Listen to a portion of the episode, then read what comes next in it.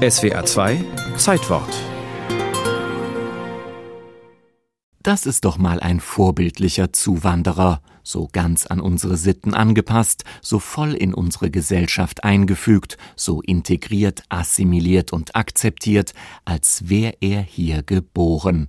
Der Keks, das Wort, mit seinem strengen K am Anfang und seinem zackigen Auslaut X klingt er derart typisch und akzentfrei deutsch, dass man gar nicht merkt, welcher gemeinhin als besonders leitkulturgefährdend geltenden Ausländergruppe er angehört, den Anglizismen nämlich. Der Keks ist ein pluraler Kuchen, der aus England stammt, also von Cakes kommt und wie viele seiner Landesgenossen heute zunächst sprachlich unangepasst blieb. 1889 hatte der Exportkaufmann Hermann Balzen in Hannover seine Cakesfabrik, geschrieben mit CA, gegründet. 1893 erhielt der früh global denkende Unternehmer auf der Weltausstellung in Chicago die Goldmedaille für seine Leibniz Cakes, geschrieben mit CA. Der Amerikahandel war damit gebacken. In Deutschland aber verdrehte sich der Kiefer beim Versuch, das K auszusprechen, derart, dass an ein anschließendes Kauen nicht zu denken war.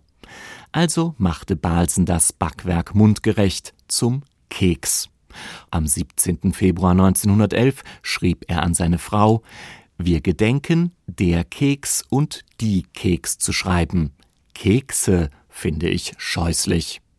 So ganz wollte Balzen also den Sprachneubürger nicht ins Korsett deutscher Regeln zwängen, oder störte ihn nur das dann aus dem prägnanten Einsilber mit den knackigen Kekskau-lautmalerischen Ks ein vergleichsweise labbriger Zweisilber mit müdem Ö am Ende würde? Jedenfalls die Sache war nicht einfach, zu einer Zeit, als die Anglizismen noch nicht zu Tausenden einwanderten, sondern nur vereinzelt die Sprachgrenze überschritten. Im 18. Jahrhundert kam der Clown ins Deutsche, im 19. Jahrhundert der Toast, der Snob und die Couch, später dann Schal, Sport und Streik, noch später Job und Gag und Quiz und Fan und Jeep und Stopp und Strip und Straps und so weiter.